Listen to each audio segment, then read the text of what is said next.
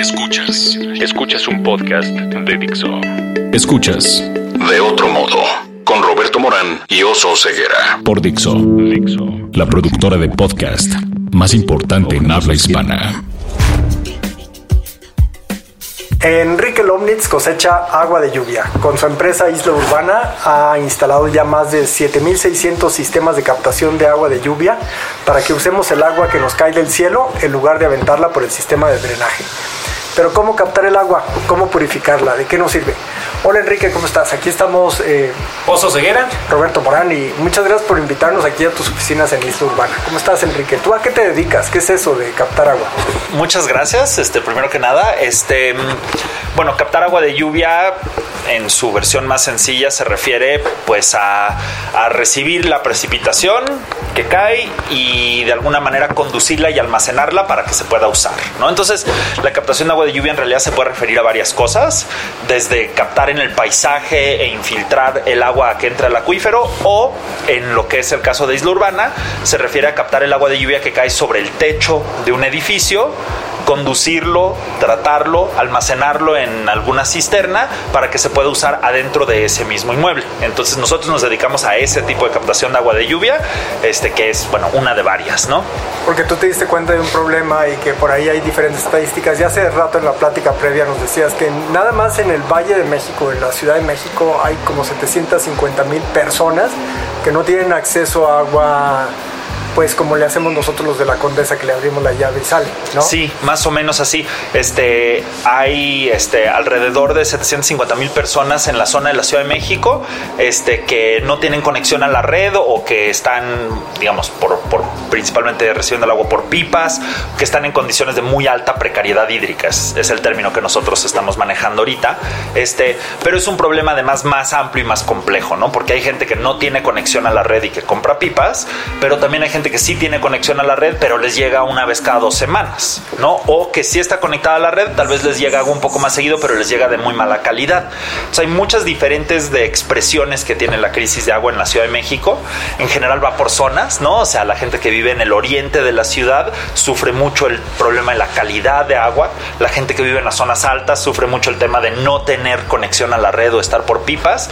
Y bueno, entre todas estas diferentes maneras en las que se puede vivir la crisis de agua, pues toda es la gente que consideramos que vive con alta precariedad hídrica. ¿Y entonces qué se hace? ¿Se puede poner un sistema que recolecta todo lo que cae en la azotea y, y luego qué? ¿Qué pasa? Pues cuando una familia vive en situaciones de precariedad hídrica, pues hay varias diferentes opciones y, y diferentes estrategias para tratar de mitigar o mejorar la situación. Eh, puedes reciclar agua, obviamente puedes tratar de reducir a un mínimo el consumo, todas estas cosas, pero esas son cosas que la gente ya hace, porque la gente que vive en condiciones de escasez de agua, pues no tiran el agua, la usan, la reciclan, este, le dan un uso muy eficiente. Entonces ahí ya empieza a hacer más estas preguntas de, bueno, ¿cómo podemos este, aumentar su, su acceso al agua? Y ahí es donde entra la captación de agua de lluvia. Yo, yo ahí tengo una pregunta. Bien dijiste, Enrique, ustedes están enfocados más a la gente de escasos recursos. Entonces, adquirir uno de estos sistemas, o sea, ¿cómo hacen ellos, si son de escasos recursos, cómo se allegan tu sistema? Nosotros hacemos proyectos de varios diferentes tipos. Nosotros vendemos directamente sistemas de captación a personas que los quieren adquirir, pero en efecto el problema no es, no es tanto que nosotros nos enfoquemos en personas de escasos recursos, nosotros nos enfocamos en personas que sufren por escasez de agua.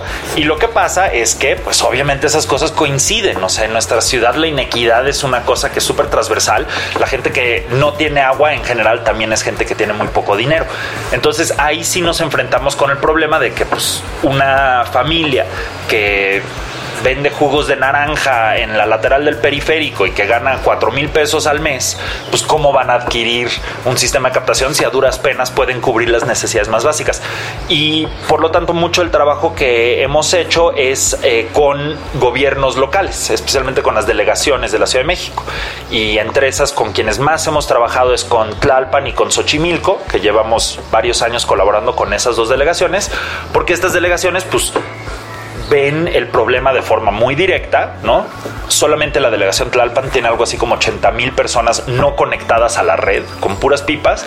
Entonces, en muchos casos, pues llega la delegación y nos contrata para instalar sistemas de captación en las zonas más afectadas, que son zonas de muy escasos recursos con la peor condición hídrica, ¿no? Entonces hacemos muchos proyectos de ese estilo, este, y es pues decir, mira, en vez de estar comprando o subsidiando pipas para estar mandando día con día a todas estas comunidades, pues puedes invertir en poner sistemas de captación y puedes reducir el número de pipas que mandas. Y eh, no es poca cosa, o sea, la delegación Tlalpan gasta algo así como 130 millones de pesos al año subsidiando pipas. Y además la gente que recibe la pipa todavía tiene que pagar esa agua, ¿no? O, sea, o se lo dan gratis. Ah, hay de, hay de, diferentes esquemas. Este, en nuestras ciudades de Chile, Mole y Pozole, este, la mayoría de las pipas, en el caso de Tlalpan, eh, son subsidiadas, pero no al 100%. O sea, la familia paga, por ejemplo, 90 pesos, 100 pesos, algo así, y la delegación cubre eh, la diferencia. Eh, y también mucha gente compra pipas privadas. O sea, está lleno de empresas que venden pipas a domicilio directamente y esas están costando como 1.200 1200, 1400 pesos por pipa. Entonces, este. Oye, suponte que tienes una vivienda de qué? 50 metros cuadrados de techo y ahí cae el agua y cuánto te sirve, para cuánta agua sirve, para cuánto tiempo te alcanza o qué. Ahí cae el agua de lluvia que ni sabe caer ahora últimamente, ¿no? en, depende de la zona de la ciudad. La precipitación en la Ciudad de México también es chile, mole y pozole, varía mucho, pero en las zonas altas de Tlalpan, por ejemplo, que hemos trabajado mucho ahí, pues tienes precipitaciones muy altas, ¿no? Llegan a 1200, 1300 milímetros. Eso significa que caen 1200, 1300 litros de agua al año por metro cuadrado de techo. Entonces, ya considerando las pérdidas, porque no es 100% la eficiencia, pero una casa de 50 metros cuadrados en Tlalpan, pues estaría captando entre 45 y 50 mil litros de agua al año, que son como 6 o 7 pipas y la gente que está en esas condiciones en Tlalpan, pues en general las familias viven más o menos, más o menos con una pipa al mes. Entonces estás hablando de que con captación de agua de lluvia logras cubrir más o menos el 100% de la necesidad de agua de una familia durante seis meses. Este, más o menos eso es lo que observamos como promedio. Hay casas, 50 metros cuadrados es una casa muy chiquita, hay muchas casas que tienen más techo. Si tienen una buena cisterna, tenemos muchas familias que se están echando 8 meses al año con pura captación de agua de lluvia. Hay otras que son casas más chiquitas que tienen cisternitas más chiquitas y pon tú que se echen cuatro o cinco meses al año 100% con agua de lluvia. Pero en, en ambos casos, pues dices, a nivel de una casa, pues puedes reducir más o menos a la mitad la cantidad de agua que la ciudad les tiene que entregar para que tengan su, su abasto. Si eso lo multiplicas por miles y miles de casas, empieza a multiplicarse la cantidad de pipas que ya no tienes que mandar. Sí, no es que tú agarres un montón de tubos y se, lo, se te ocurre a ver cómo los acomodo, sino que ya está todo el sistema hecho, ya sabes cuánto tiene que tener de inclinación, ya sabes hasta cuánta agua del principio hay que tirar, ¿no? Porque la primera parte de la lluvia viene llena de mugre y luego ya sabes, este, y hay que separarla con un sistema que, que ustedes le, pusieron la loque, ¿verdad? Sí. Eh, eh, entonces hay ya toda una tecnología, ¿no? Todo un diseño ¿De dónde viene todo eso, eh? Pues viene de un proceso muy largo este, de ensayo, error, investigación, pilotear y probar cosas. Eh, los primeros sistemas de captación que pusimos pues, fueron muy empíricos. Este, pues, básicamente decíamos, ok, necesitamos que un tubo conecte el techo a un tanque y necesitamos algún tipo de tratamiento. Entonces nos inventábamos que si un filtro, que si un sedimentador, nos inventábamos diferentes cosas y las probábamos y acompañábamos muy cercanamente a las familias para ver qué estaba funcionando y qué no estaba funcionando bien. Y entonces eh, los resultados de cada implementación de algún proyecto nos permitía mejorar un poco el sistema y la siguiente ronda este, tomar en cuenta como todo lo que habíamos aprendido. Entonces fue un proceso de tres o cuatro años acercarnos al sistema de captación que tenemos ahorita. El sistema siempre está mejorando poco a poco, ¿no? Esa es la tirada, ¿no? Es estático, porque tampoco hay una sola forma de captar el agua de lluvia. Nuestro propósito es tratar de encontrar la manera más efectiva y mejor adaptada a nuestras condiciones en la Ciudad de México. Entonces, eh, los primeros proyectos, por ejemplo, de repente lo que hacíamos es decir, vamos a poner cinco sistemas de captación, todos diferentes porque estuvimos investigando, estuvimos hablando con diferentes expertos y vimos que hay estas más o menos cinco ideas, vamos a hacer cinco sistemas diferentes y les vamos a dar seguimiento. Y entonces empezamos a decir, ¿sabes qué? Claramente este no está funcionando bien, este sí está funcionando bien, pero este medio que también. Y entonces tratábamos de ir agarrando de todos lados e ir como este combinando y construyendo y diseñando sistemas cada vez más prácticos. el sistema que tenemos ahorita, pues es el resultado de más de 7000 instalaciones de sistemas de captación, cada una de las cuales, digamos, nos va enseñando un poquito más. Cada vez que un beneficiario nos llama y nos dice, oye, es que no está subiendo el agua a mi techo y no sé qué, y tengo un problema o algo así, y vamos a atender el problema, pues tomamos este un aprendizaje de esa experiencia, ¿no? Oye, Enrique, ¿y, ¿y, cómo, o sea, por qué te acercas al agua? ¿En qué momento te surge esta esta curiosidad de empezar a resolver el tema del agua? Pues fue también. ¿Dónde estaba? Sí. Fue también un proceso este, evolutivo, no lineal. Este, empezó en la carrera, en mi caso, digamos, empezó en la carrera. Yo estudié diseño industrial y junto con otra de las fundadoras del proyecto, Renata Fenton, hicimos un proyecto de vivienda sustentable para zonas de bajos recursos de la Ciudad de México. Y lo primero que hicimos fue entrevistar gente nos empezamos a meter a, la periferia de la Ciudad de México, a, colonias de autoconstrucción, y empezamos a entrevistar una tras otra. Primero llegamos con una y luego las entrevistamos y luego íbamos con los vecinos y los vecinos y fue la gente misma la que nos empezó a, hablar del problema del agua.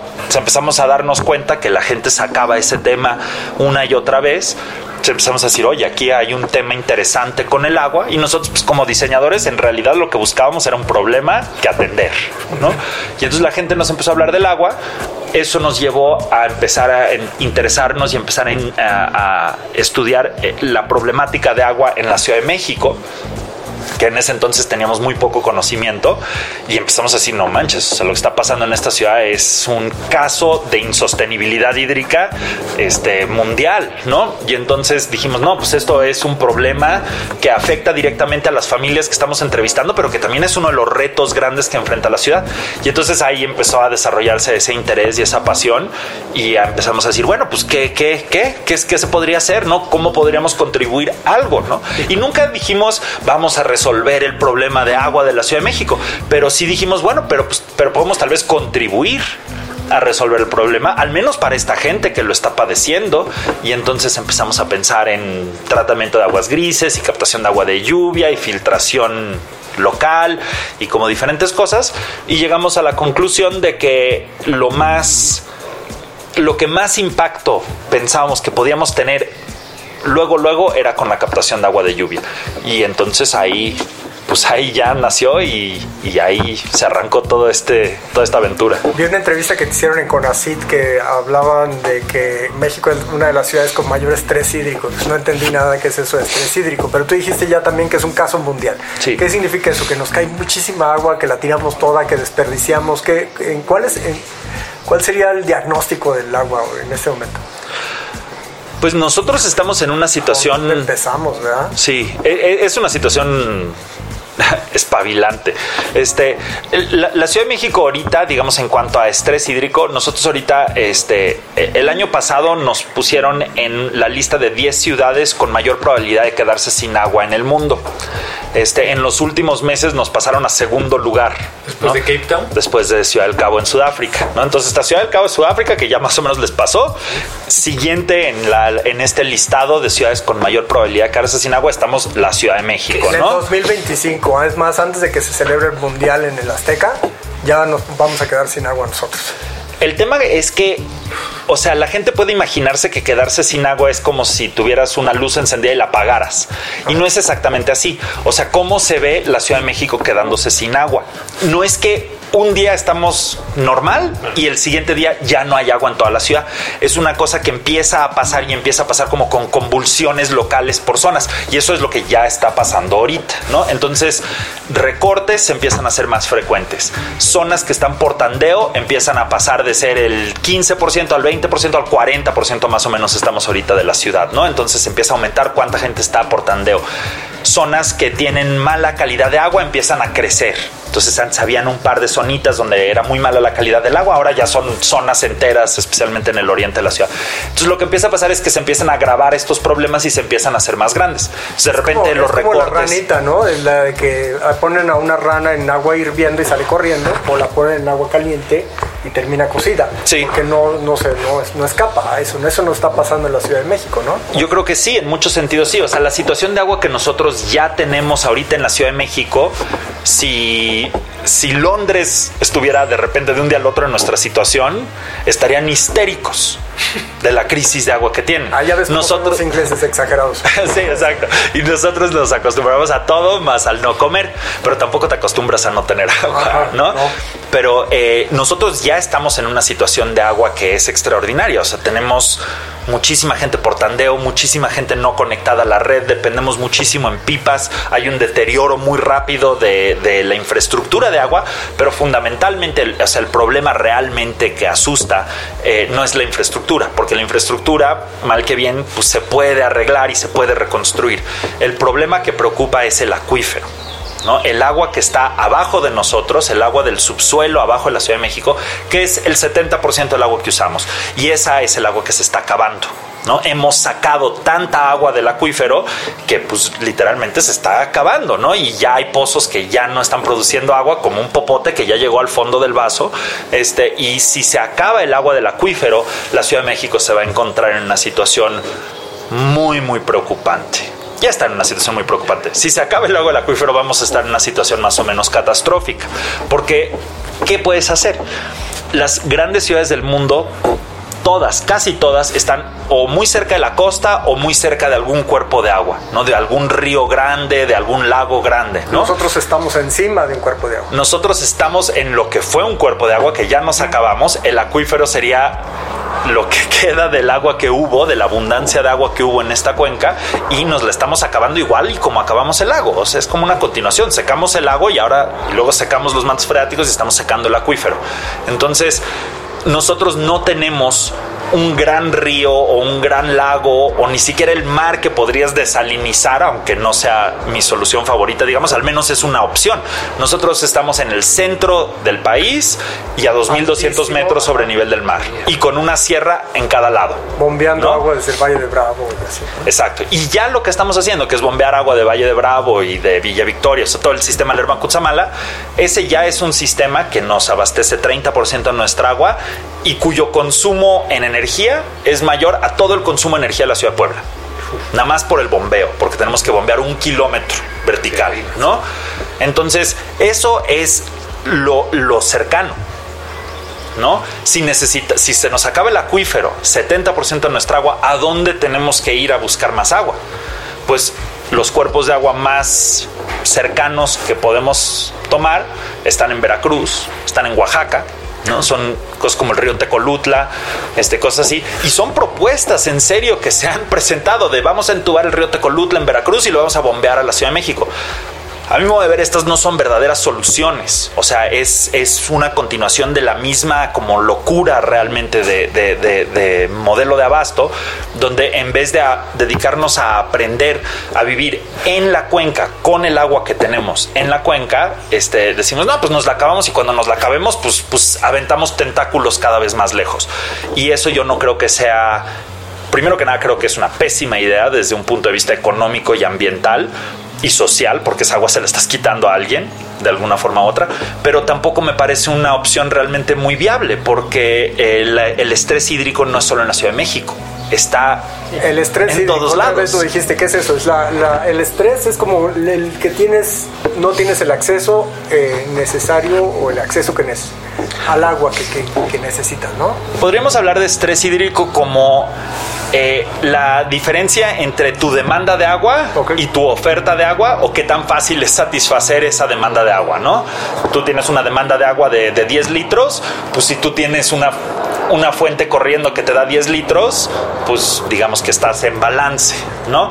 Pero si tú estás necesitando más agua de la que tienes y por lo tanto tienes que estar buscándola más lejos o tienes que estar sobreexplotando, no tienes que estar minando agua del acuífero más rápido de lo que recarga, Esas cosas son estrés hídrico, ¿no? Que estás presionando las fuentes de agua más allá de lo que pueden dar porque tu demanda supera la oferta sustentable. Enrique, después de este escenario aterrador que nos planteas y justamente platicando también con Loreta, nos decía, bueno, hay que reabastecer sin duda los mantos freáticos. Loreta Castro es una chica que ganó un premio por un proyecto hídrico de captación en agua en la, Iztapalapa. correcto, el Parque La Quebradora, un maravilloso proyecto. Exacto. Y bueno, y tu propuesta de captar agua de lluvia, digo, sin duda e, esos dos más otras cosas podrían ser soluciones, pero tú que eres el experto, ¿qué otras soluciones más tendríamos que hacer justamente para no empezar a traer agua del río Tecolutla? Tenemos que hacer una combinación de cosas, o sea, la solución al problema del agua no va a ser una bala de plata que te va a resolver el problema yo considero que eh, lo, lo, que fundamentalmente tenemos que ver como nuestro, nuestro norte, nuestra estrella polar, hacia ahí tenemos que ir, es alcanzar el balance entre la extracción y la recarga del acuífero. O sea, digamos, podríamos reducir todo a eso es lo que tenemos que lograr. Tenemos que lograr que no saquemos más agua de la que entra al acuífero, porque es como una cuenta de banco. No puedes estar sacando más lana de la que entra sin que se te acabe, ¿no? Entonces, eso, lograr eso tiene varias diferentes aristas, ¿no? O varias diferentes estrategias. Algunas tienen que ver con reducir consumo, que es una parte bien importante, porque en la Ciudad de México consumimos agua pues a niveles parecidos a lo que se consumen en ciudades como Londres, como París, como Nueva York, que son ciudades que están junto a un enorme cuerpo de agua y donde realmente no tienen este tipo de estrés hídrico. Nosotros consumimos la misma cantidad de agua que consumen las poblaciones en esas ciudades per cápita, pero no tenemos la fuente que lo asegura. Mala educación. Necesitamos reducir consumo. Tiene que ver con educación, tiene que ver con también implementación de qué tipo de tecnologías usamos. O sea, algunas cosas son tonterías, como que los mingitorios ya sean todos mingitorios secos. Ya existe la tecnología, funciona perfecto, no tendríamos por qué estar metiendo mingitorios de agua esas cosas no necesariamente son de educación, pueden ser hasta de legislación, decir, hey, no puedes poner estas tecnologías porque tiran agua y hay otras tecnologías que funcionan muy bien que no lo hacen. No, y no solamente es educación, es también el diseño de la red, ¿no? Porque de aquí a que te llega para que tú regues tu jardincito, ya se tiró por todos lados, ¿no? Exactamente. Esa es otra de las partes fundamentales, que es la reparación de la red, ¿no? De la infraestructura existente, porque tenemos ahorita muy altos niveles de pérdida, ¿no? De fugas, de tomas clandestinas, de agua que se pierde en la red y necesitamos encontrar una manera de reparar lo suficiente la red para que el agua que sí le metamos a la red pues llegue por lo menos el mayor porcentaje posible a las casas, ¿no? Porque ahorita pues más o menos hay como un déficit de 40% entre lo que se mete a la, a la red y lo que al menos se sabe que se entrega en las casas, ¿no? Entonces tenemos que reparar la red, tenemos que aplicar legislación para usar tecnologías de ahorro, tenemos que aumentar la cultura de agua, que la gente misma y por sus propios medios le baje un poquito de, de intensidad a su uso de agua. Y luego tenemos que hacer trabajos para aumentar la recarga por un lado, todo lo que acabamos de hablar habla de reducir cuánta agua tenemos que sacar del acuífero. Por el otro lado, tenemos que aumentar cuánta agua entra al acuífero, ¿no? Y eso lo hacemos con una variedad también de estrategias, ¿no? Están cosas como el, proyecto de Loreta Castro, el Parque La Quebradora, que son parques que están diseñados para que el agua de lluvia que está corriendo por las calles infiltre al subsuelo y eso se puede hacer y replicar por toda la ciudad para aumentar cuánta agua está entrando al subsuelo. Y está la parte menos hablada, pero más importante, yo creo, que es el bosque de agua, que es todo este bosque que cubre desde los volcanes todo el Ajusco, toda la zona de Milpalta, en el sur de la ciudad, todo ese bosque, ¿no? Que cubre el sur de Tlalpan y que llega hasta justo Valle de Bravo, ¿no? Este, el Nevado de Toluca. Lo que dejó la autopista de Toluca, todo eso, ¿no? Exactamente, ¿no? Todo eso se, le refiere como el bosque de agua. Y ese bosque es donde cae la mayor precipitación de la zona y llueve muchísimo y ahí infiltra, porque los bosques permiten la infiltración, ¿no? La presencia de un bosque aumenta mucho cuánta agua que cae termina infiltrando en vez escurriendo por la superficie. Ese bosque capta e infiltra la, la, gran mayoría del agua que entra al acuífero y ese es un bosque que hemos estado devastando. ¿no? Es un bosque que nos da algo así como el 80% del agua de la Ciudad de México, Puebla, Cuernavaca y Toluca viene de lo que recarga ese bosque. ¿no? O sea, de estas cuatro ciudades, nuestra agua viene en realidad de ese bosque. Y ese bosque está siendo talado y urbanizado desde Cuernavaca Puebla, Ciudad de México y Toluca. es un bosque que es como un charco en el sol, se está haciendo cada vez más chiquito y de ahí viene nuestra agua. Entonces, defender, proteger y empezar a manejar sustentablemente ese bosque es tal vez la pieza clave para que logremos la parte de recarga. Y también la parte de nosotros cosechar el agua de lluvia que está cayendo, que hay algunas regulaciones aquí en la Ciudad de México para que las constructoras pongan eh, captación de agua, pero de acá que nos ponemos de acuerdo los vecinos en condominio, híjole, estoy peleándonos por el lugar de estacionamiento en lugar de ver cómo vamos a conectar el agua. Sí. De cómo te inspiras, porque ya casi se nos acaba el tiempo, qué horror. ¿Cómo, cómo te inspiras tú? ¿Qué, ¿Qué música oyes? ¿Qué lees? A mí me inspira mucho, la verdad, en sí o sea, el trabajo en sí me inspira mucho, me inspira mucho la sensación de, o sea, eh, todos estos retos y este problema del agua que estamos hablando, que es muy abrumante y puedes verlo y, y, deprimirte, a mí en realidad me resulta una fuerza que me motiva, este, aunque es una cosa que me preocupa tremendamente, yo lo veo como digo, ahí hay una misión, ahí hay algo a qué entregarse y por lo cual luchar. Y eso a mí me motiva muchísimo, ¿no? Sentir que hay algo que sí vale la pena y que el trabajo que hacemos está como yendo hacia algo, eso para mí es un motivante en sí muy fuerte. Especialmente porque, gracias a Dios, somos muchos y muchas en la Ciudad de México, ¿no? Personas que estamos trabajando en esto. La sociedad civil en la Ciudad de México es muy nutrida, es muy rica, ha crecido y se ha fortalecido mucho en años recientes. Y está lleno de personas que son súper apasionadas, que son muy pilas, que son muy chidas personas y que están trabajando netamente para tratar de resolver este problema. Y eso ha generado como toda una especie de gremio o comunidad de personas que son muy hecha para adelante, que, que, son personas muy creativas y muy motivadas y, y, a mí me ha resultado súper motivante simplemente ser parte de toda esta comunidad que es muy divertida además porque hay como una cosa muy bonita, muy a la Latinoamérica mexicana que pues que ante el desastre, pues trabajar y, y también fiestar, ¿no? Sí, ah, qué padre. Oye, Enrique, a ver, vamos a pasar a la, a la parte más rápida. ¿Cuál es tu palabra favorita? Mi palabra favorita. Sí. Órale, me echas una en curva. no sé. Para fines de esta entrevista podría decir agua. ¿Cuál es tu palabra menos favorita?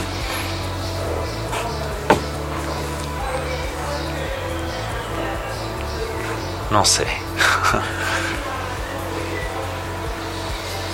Caray, son preguntas, suenan fáciles, ¿eh? Suenan fáciles. Hay tantas cosas que me gustan y tantas que no me gustan. Este, no sé, yo creo que las más que una palabra, las, las cosas que más me molestan adentro de este contexto, yo creo que son como la, la, mezquindad que hay muchas veces. He visto muchas veces que los obstáculos a resolver este tipo de problemas se reducen como a mezquindades, de que personas quieren que las cosas se hagan a su manera o no, aunque estén equivocadas, o, este, o que ponen sus intereses personales o económicos antes de, de de resolver un problema en común. Eh, y eso es algo que he visto y sentido mucho como obstáculo a esto y que a mí me enferma, ¿no? Ya nos dijiste que te prende, ahora dinos qué no te prende. Creativamente, pues. Pues yo creo que lo que más me ha lo que más me ha costado, o sea, en, estoy hablando dentro del contexto de mi trabajo con el agua. Este, lo que más me ha motivado pues es toda esta comunidad de personas prendidas que están haciendo cosas, incluyendo también las personas en las comunidades que sufren carencia de agua, que están echándole piensa y ganas y coco lo que más me ha costado trabajo, lo que más ha hecho que yo de veras diga, ay, de verdad le sigo o me rindo, este ha sido eh, toda la, la, corrupción y repito, como la mezquindad que he visto en muchos casos en personas que tienen, que están en posiciones de hacer algo, ¿no? Entonces, ¿cuántas veces no me ha pasado trabajar con alguna delegación donde te metes con la gente de medio ambiente y te das cuenta que les da perfectamente igual y que no tienen realmente ningún tipo de interés o pasión por el medio ambiente, es simplemente un puesto que, que ocupan y que eso es lo que dan y lo que realmente quieren es que no les des más chamba y que, y que y, seguir ¿no? y seguir en la lela, ¿no? Y uno estar trabajando y diciéndoles, coño, esto es tu responsabilidad, ¿no? Este, y, y ese tipo de cosas, como la desidia, la corrupción, la mezquindad y la incapacidad, a veces como la, ineptitud que he visto en muchos casos eh, en personas que están en posiciones de, autoridad, ha sido, no te puedo ni contar las cosas que hemos visto, ¿no? Este, ¿Qué, sonido o ruido te gusta? Me gusta mucho el sonido de los pajaritos en mi casa. ¿Qué sonido o ruido no te gusta? El claxon, los claxons, los odio. ¿Qué otra profesión intentarías? Yo lo que quería en un principio era ser pintor o artista de artes plásticas. Este, esa era mi intención inicial, pero, pero eso... Claudicaste. Sí. ¿Qué otra profesión no intentarías? Este... Que ni de pedo me metería. Este... Yo creo que no, no, no me imagino haciendo un trabajo como de este como de em, empresarial de ventas que nada más sea como con un fin único de, vender cosas o de hacer cosas y no me interesa. Y déjenme cambiar la última pregunta. ¿Qué es lo más bonito que te han dicho después de la instalación? O sea, un caso de éxito de instalación de, isla urbana del sistema de captación de lluvia. Lo más, más bonito es cuando la gente dice que, que les cambiaste la vida que hay algunos beneficiarios que te lo dicen así, nos cambiaste la vida, eso se siente muy cañón increíble.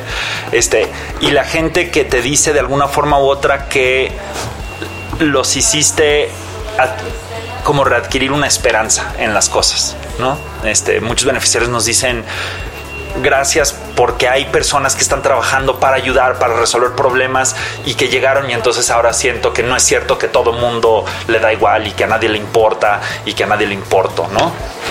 Enrique Lomnitz de Isla Urbana, ¿dónde te encontramos? Porque ya nos tenemos que despedir. En redes sociales como Isla Urbana, Facebook, Twitter, Instagram como Isla Urbana o en nuestra página web que es www.islaurbana.org. Gracias, gracias por escuchar de otro modo. Gracias a ustedes. Gracias, Enrique. Dixo presentó De otro modo con Roberto Morán y Oso Ceguera.